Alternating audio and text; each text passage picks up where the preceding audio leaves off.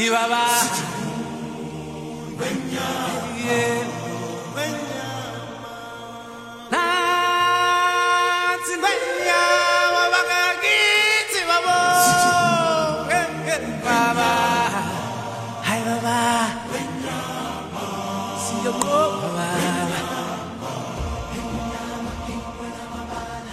欢迎收听电影疗养院。大家好，我是被《狮子王》里面的小狮子被萌到的小猪猪。大家好，我是被这个《狮子王》里面这个强烈的技术崇拜雷到的石头姐。那欢迎大家去关注我们的微信公众号“电影疗养院”，聊天的聊同名哦。然后，其实我们最近有在陆续的发文章，你好像这周又没有发吧？没，快了，快了，又要罚款了吗？我为了不罚款，死活也要把文章写完。嗯，然后我们有建一个粉丝群了，对吧？现在差不多快一百个人吧，大家也都会分享一些就是跟电影相关的一些呃外媒的新闻呀，或者一些国内的一些电影人啊，或者是各种各样吧。嗯，我觉得就是呃，有的时候我看那个群里面的大家发的内容，我觉得还对我对我自己来说，其实还挺有学习的，对，挺有帮助的，对，嗯，因为我们可能。就不会那么全的了解到这么快，了解到这么多最新的一些。我们现在毕竟不是在做内容嘛，不是在做媒体这块儿。嗯嗯，就一些电影资讯啊之类的，然后大家都很有意思。就比如说那天那个也跟这个有关吧，就是迪士尼。近几年不是一直都在，就是他原来不拍了很多动画片嘛？那在这些动画片 IP 的基础上，他改编成真人电影。然后你记得前几天就是那个美人鱼吗？嗯，就是翻拍，然后结果是让一个黑人的可爱的黑人小姑娘来演这个美人鱼，结果群里就炸开了，就觉得哦，这是毁我童年，怎么把我的美人鱼变成了这样，或者是怎么怎么样？嗯，反正大家聊这些东西还是很有意思。对，也也没有真的在吵架，就是。有的时候也是真的吵吧，对，就是，反正就是大家可以表达自己的观点嘛，对吧？嗯，所以就是大家如果想要进群的话，可以就是给我们后台留言了，嗯，然后我们也有在更新，就是微信公众号的后台有一个叫粉丝 club 的菜单栏，你点进去，你就可以直接扫码进群，嗯，反正如果你扫不了的话，你在后台留言就行，嗯，那我们今天就来聊这个呃刚刚上映的蜘蛛侠。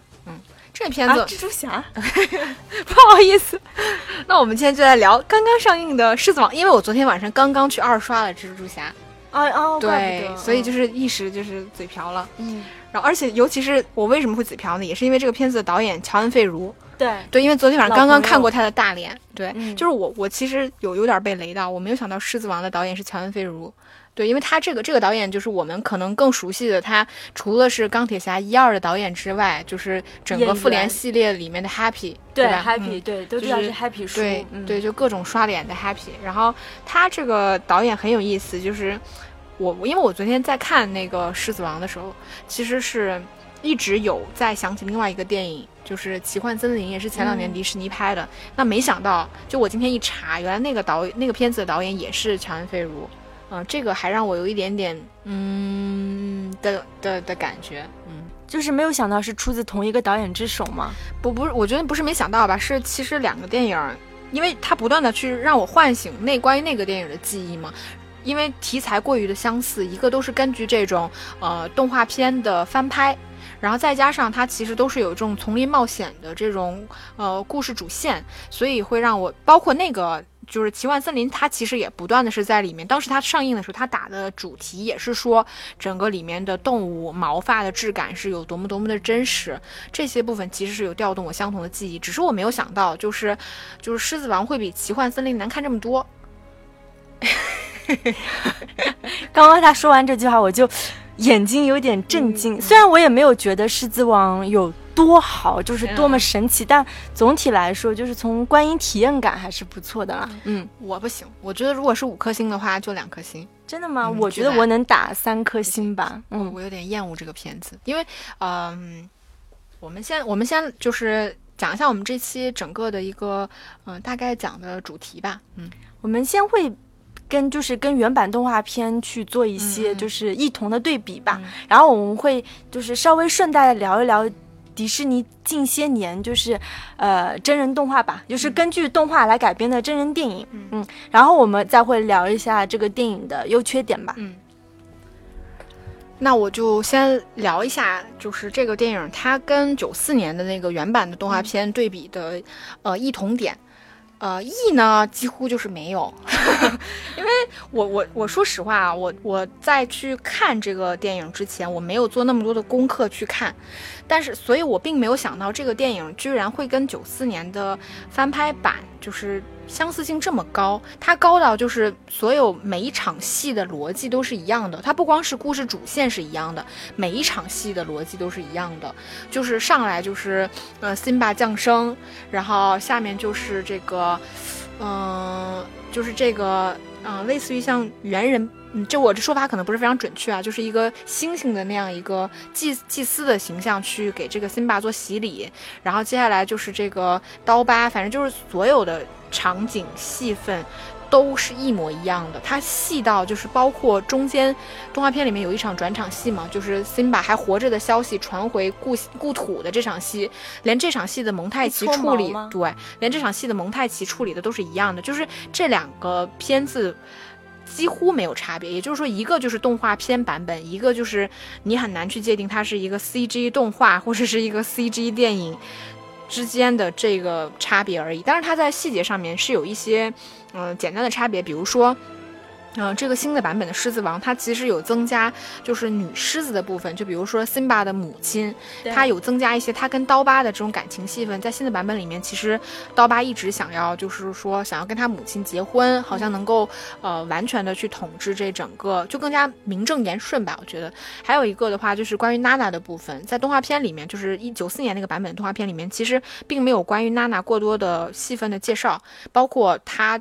就直接是从家乡来到了，就是辛巴逃逃离的那个像是桃园一样、世外桃源一样的地方，然后并没有去交代他怎么逃离。但是我们看到新的版本里面，其实是关于娜娜她自己的个性的部分，比如说她自己从小就是一个还挺有个性的女孩子，对吧？然后包括她长大怎么去，嗯，避开刀疤的这个眼线去逃离的戏份，以及就是说当她找到了辛巴之后，然后辛巴其实是不愿意回来的嘛，那。动画片就是九四年那个版本的动画片，其实，嗯，娜娜在跟辛巴发生了一定的冲突之后，她其实并没有回返回自己的家乡，反而是辛巴先回了，然后她才回去的。但是在辛巴里面呢，是娜娜在知道辛巴拒绝回去之后，她跟辛巴说，不管你回不回去，我都是要回去的。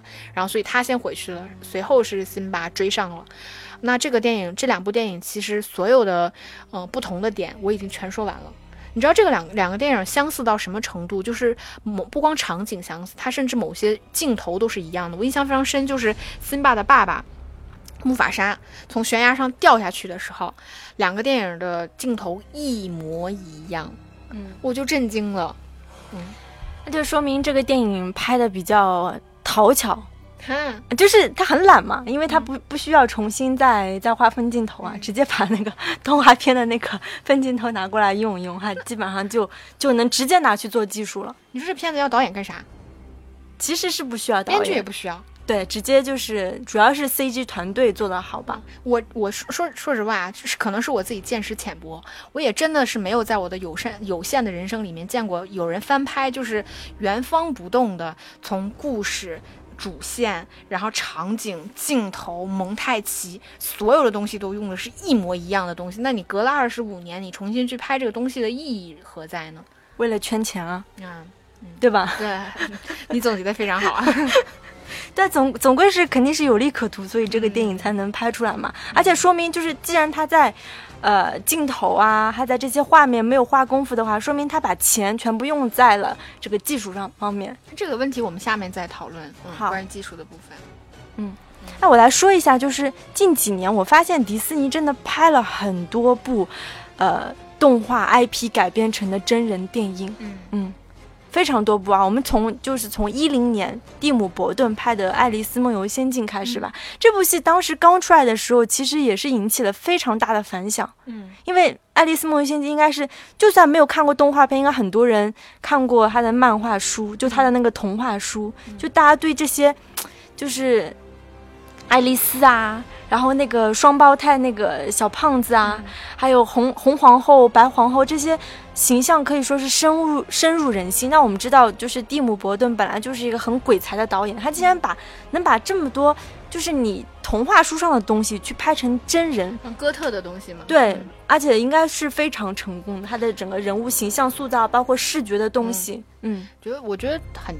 很重要的原因啊，那个电影我觉得它的成功原因所在，其实是跟电影伯顿当时还处在他整个创作生涯的，算是巅峰没有掉下来的一个阶段。对他那个时候跟就是德普的配合是非常好的。嗯，我觉得所以那个电影的完成度整体看下来是很高的，包括他整个像你说的他的翻拍，其实跟后面所有的翻拍应该风格都是非非常不一样的。对，嗯。因为他有注入他自己特别多他的想象力在的，就他把这些东西真正的视觉化了，嗯，然后就开了一个好头吧。一四年就有那个《沉睡魔咒》，《沉睡魔咒》其实是睡美人，只不过他他取了另外一个名字，然后是有鼎鼎大名的安吉丽娜·朱莉 去饰演了这个，呃，实际上是被怎么说被污化的女巫的一个形象。然后再到一五年的《灰姑娘》，灰姑娘就是那个莉莉詹姆斯演的，嗯嗯。然后一六年的，我觉得那个灰姑娘，你觉得不好看吗？不是，主要是灰姑娘有一点点，嗯，丑。你觉得莉莉詹姆斯不好看吗？我觉得那个电影里边不好看。我觉得她算是还原的比较真实的，嗯，因为灰姑娘她本来就设定不是那种惊为天人的一个一个形象的。她是那种很很邻家但是好看的姑娘，嗯，然后这部电影说实话我也没那么喜欢，主要是我我觉得她拍的太正统了，他基本上也是那种就是复原型的，基本上大家都在说啊，他跟那个童话里面呃就是跟那个动画里面的什么，他的那条蓝裙子是一样，那条黄裙子是一样，他的他的金黄色的头发是一样的，就是大家都在说这些，呃，服化道的相似性吧，嗯。然后就到了一六年《爱丽丝梦游仙境二》，那我们知道这个第二部它不是蒂姆·伯顿拍的，结果就是有很多失水准的地方啊。除了就是人物是原班人马，但整个叙事啊什么大家都都很诟病。然后再到一七年，就是《美女与野兽》嘛，那这个是那个。屈臣氏小姐演的那个《美女与野兽》，你有印象吗？我有印象，我有印象。其实我觉得《美女与野兽》跟《灰姑娘》这两个电影，其实翻拍的套路是一模一样。一模一样，对。对，他们的着重点，首先他们在故事上都是非常传统的、非常保守的方式去拍的，且它的重点其实像你说的，它都在服化道上面。嗯。就包括说这个裙子要怎么样才够好看，它的面向的群体，我觉得是迪士尼传统想要面对的那一部分群体，就是可能是偏年轻化的一些。些女性观众，嗯，他他也把他很多就是叙事的重点放在歌舞上，嗯，对吧？歌舞就是更能更能烘托出这个人物的形邦的这种感觉，对对对，就是完全是童话。我觉得这跟迪士尼可能他是站在一个更高层面去看这个东西吧。他应该他的布娃娃，他的洋娃娃应该卖的更好吧？洋娃娃的衣服也卖的很好，这就是他的目的啊。对，要不然他为什么找这么多漂亮的大明星对去演？嗯。那到了今年，其实有上映那个小飞象和我们前一阵刚做过的节目，就是阿拉丁嘛。嗯，那我们其实有讲阿拉丁的时候，都觉得阿拉丁还不错，对对吧？嗯，因为他的那种翻拍还是有注入很多，也是个人的导演个人的风格。嗯，没错。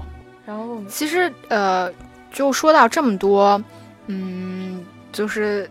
因为我们说的这些，最起码它是一个所谓的真人电影的一个翻拍。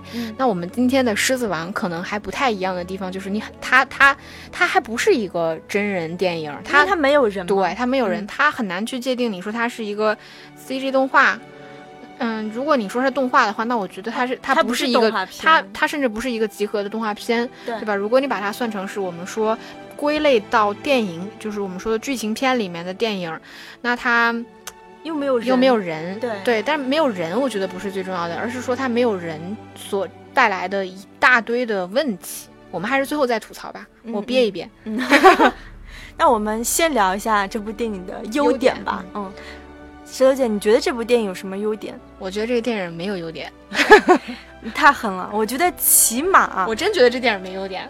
我觉得还是有优点的，就是从视觉效果上吧，你就看它，它其实整个电影大概的一个大场景有分三个部分，第一个部分就是辛巴的家嘛。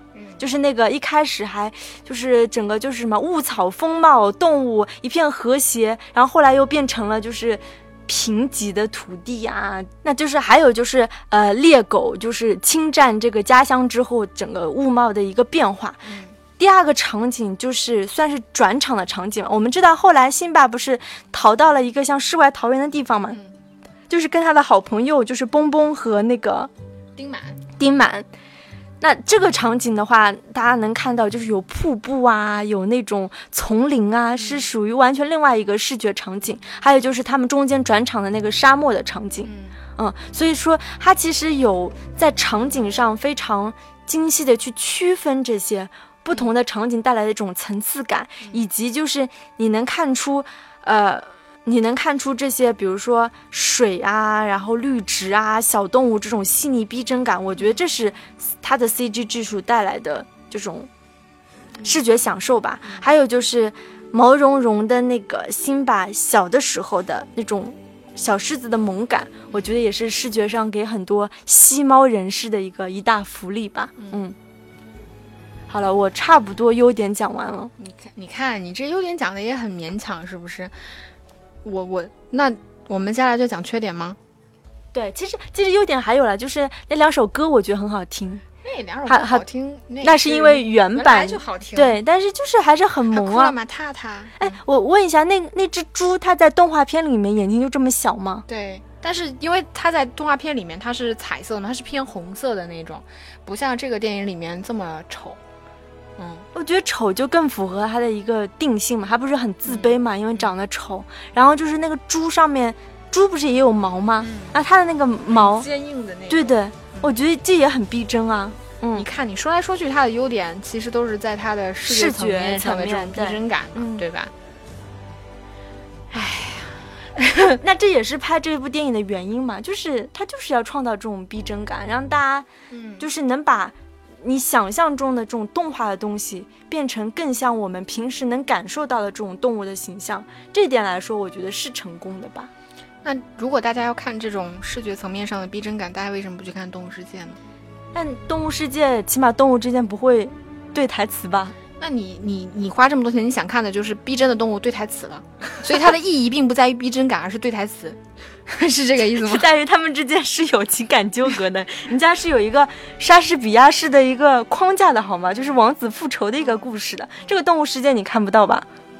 我我也不希望看到这种东西。说实话，这个东西对我来说，它的意义就。跟电影是脱离的，那我我来吐槽一下，着重吐槽一下这个电影吧。因为说实话，这个电影像你说的，它是一个非常偏古典主义的电影，非常明显。它甚至可能跟现在的更多的像我们卡拉丁那种电影，就是它的翻拍快节奏其实不太一样。它故事非常非常传统，嗯，就是是一个像你说的王子复仇的这么一个故事，具有很大的这种嗯悲剧感、宿命性的这么一个故事。但是其实我。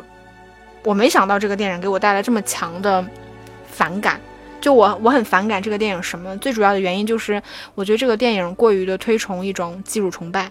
我觉得《狮子王》这个这部《狮子王》，我觉得它本质上跟郭敬明的《绝技》没有任何的差别。我觉得这个可能要回归到说，我们为什么要用 CG 技术？我们为什么要用技术？这个东西就是，比如说从，呃，从最开始有电影那天开始吧，可能我们就在不断的去发展电影的技术。可能到了六七十年代的时候，有了，就电影技术有了一个相对来说是革命性的一个变化。可能我们从建模到我们去用那个用。对，用用那个三 D，用那个电脑去制作，然后像你说，可能后面会发生出来有有动捕，然后我们会去做建模，可能我觉得这种技术层面，但说到底，我觉得回归到电影本身，我们最开始会去做这种技术性的突破和尝试，是为了去弥补我们在就是电影实现跟我们想象之间的这个差别。比如说，我想象一个人可以在天上飞，但是我的电影。技术达不到，所以我要怎么样去让一个人在天上飞？先是让他在天上飞，那飞完了之后，我希望他飞得更真实。然后接下来我可能希望他飞得更加的酷炫。我觉得这个是，呃，我他飞得越酷炫，可能跟我最开始所追求的那种电影的想象力，我觉得是更接近的。这个我觉得才是电影技术它所诞生或者它不断推进的一个很重要的原因。但是这种东西它再真实，它不能够压过电影本身。就我们从。嗯，郭敬明的就举就举郭敬明的绝技来说好了。你说为什么要用动捕技术呢？动捕技术最开始是因为我，比如说那种我想要的一个一个怪兽形象或者是一个动物的形象，它没有办法像真人那么的表情丰富，没有办法做到那么夸张的动作。包括像我们说用 CG 去做的时候，其实它是有很多 CG 是有很多瑕疵的。比如再过几年你去看这东西，会觉得它非常有廉价感，所以才会有动捕这个技术存在。但是你像郭敬明拍绝技的时候，他他用他用动捕做了什么？他用动捕是让整个所有的人物更加的完美。比如说这些人可以有更长的腿、更细的腰、更大的胸，这个这个是他用动捕的意义。这个对于电影来说是没有任何帮助的。那那我们再回归到《狮子王》来说好了。因为这个电影其实它已经非常明显的，因为它大量用了全片都是 CG 做的。它因为用了大量 CG，你知道 CG 这个东西，它在做非常酷炫的，就是高频快速的这种动作上面，它是非常非常烧钱的。所以这个会导致这个电影我们看到最终它的节奏是非常缓慢的，就是我们看到那种非常古典主义的故事，它的节奏非常缓慢，再加上。它的整个节奏是非常拖沓的，可能它没有，它没有进行那种非常，就像我们在最九四年的那个《狮子王》里面看到的那种非常活泼、非常喜感的东西，其实在这个电影里面已经消失殆尽了。我觉得这个地方这个部分的磨损，其实并不是一种出于电影层面上的考量，而是出于一种技术层面，因为技术达不到，或者说你的资金不可能支撑你做到那么丰富的想象力跟那么快速的一个动作，所以做出了一个磨损。那我就很怀疑。你因为要保留技术，所以你磨失掉了你电影最核心的东西，这个是让我自己非常反感的一个一个部分。再有就是我们聊到你说这个 真实感的问题，因为就我可能相对来说是一个偏保守的人。我们说回电影，就比如说我们说动画片，然后我们说的这种虚拟的这种呃剧情片，然后再到纪录片，其实他们除了拍摄手法上的差别之外，其实。动画片是这三个片种里面最富有想象力的东西，因为它能够实现你所有真人电影实现不了的东西。这个也是我觉得时至今日动画片能够得以继续发展的一个原因所在，就是因为它里面仍然有大量的想象力。你知道我我很愤慨的一个原因在于说，我们小的时候，我们看《狮子王》的时候，我们看的是一部那样的动画片，它是富有想象力的，可能是辛巴这个这个形象。然后他他的友谊，他的家庭，什么所谓的这种王子复仇的故事是这样的一个。但是到了今天，可能两千年以后的孩子，当他们小的时候去看的时候，他们看的是这么一个东西，就是他们在中间能获得什么呢？他们获得不了，就是动画片原始带给你的那种快乐、快节奏，以及里面强烈的那种喜剧性。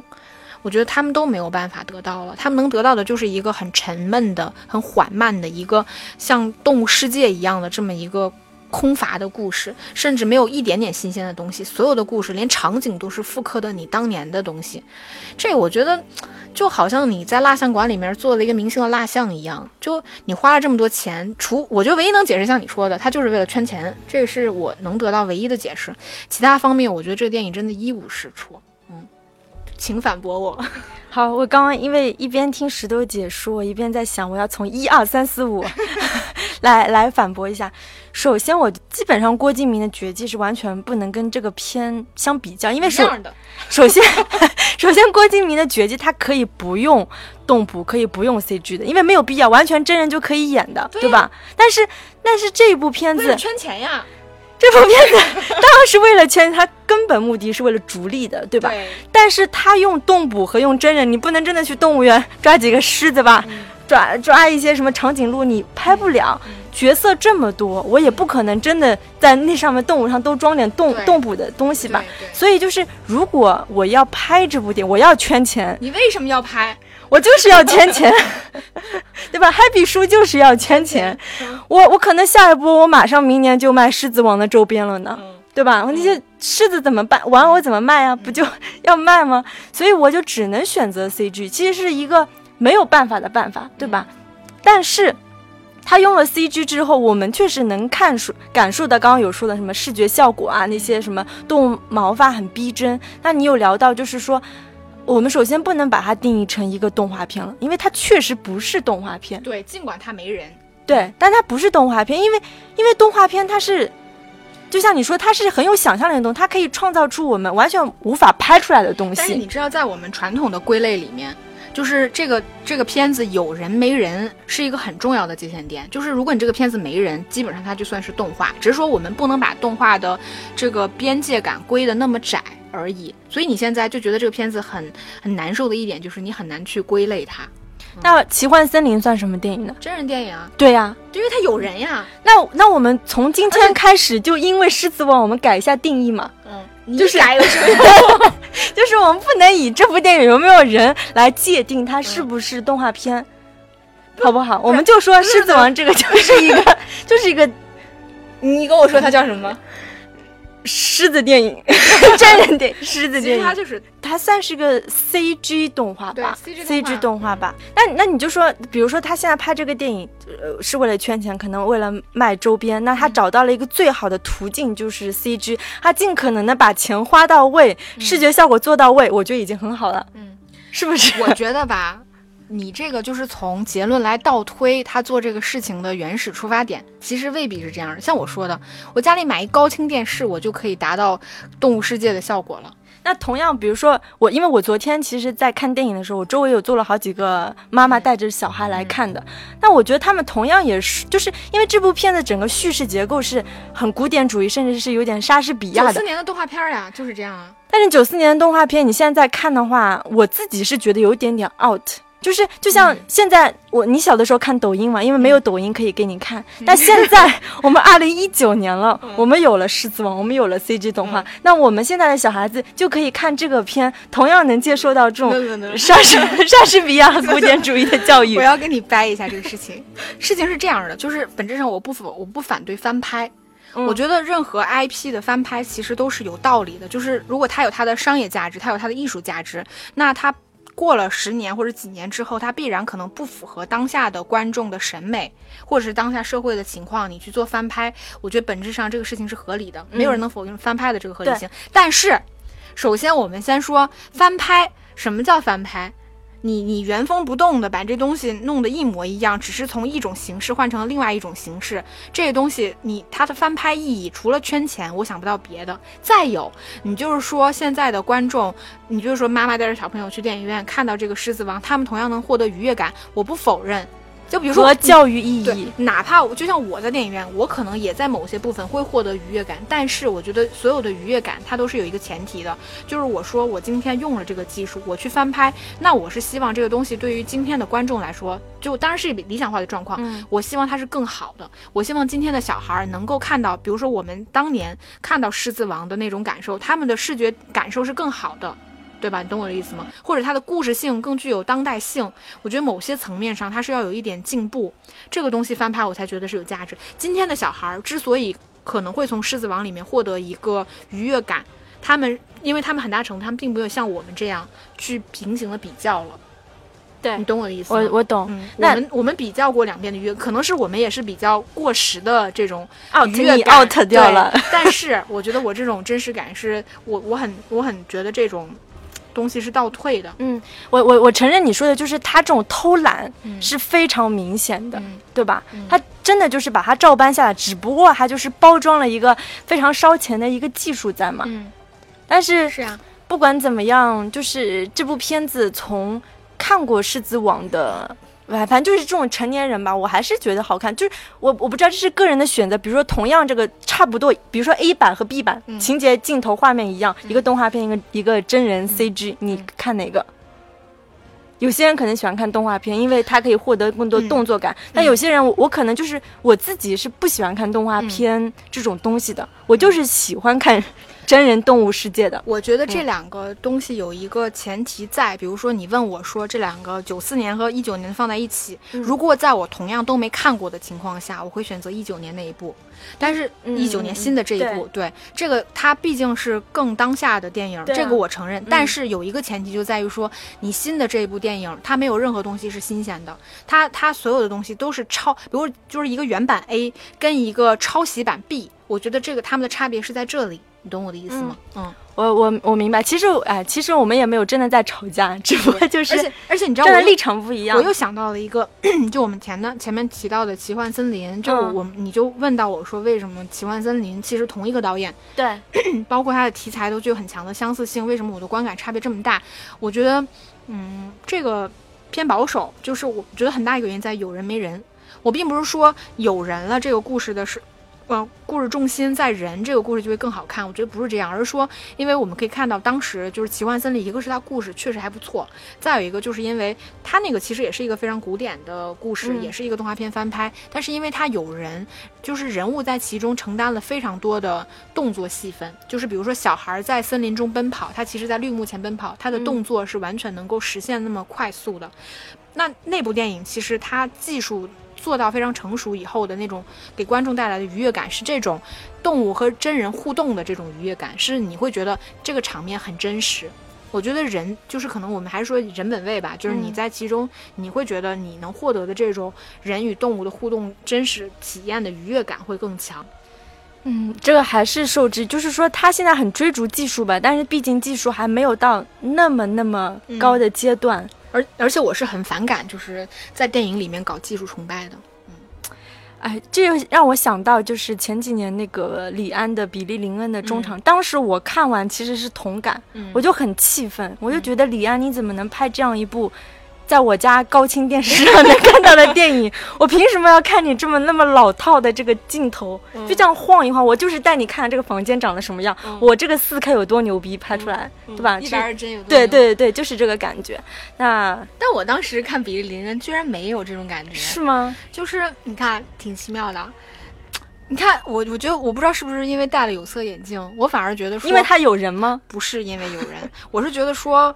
我不反对技术进步，我觉得电影最终都是要依靠这些东西才能发展下去，所以我觉得在电影里面去尝试技术是好的，你懂我的意思？就就你去尝试新的东西，只是说尝试有可能有成功有失败，嗯，比如像李安的那个，就你最终可能觉得，我觉得是时间没到，我不觉得有点失败吧？我我肯定是，我觉得在。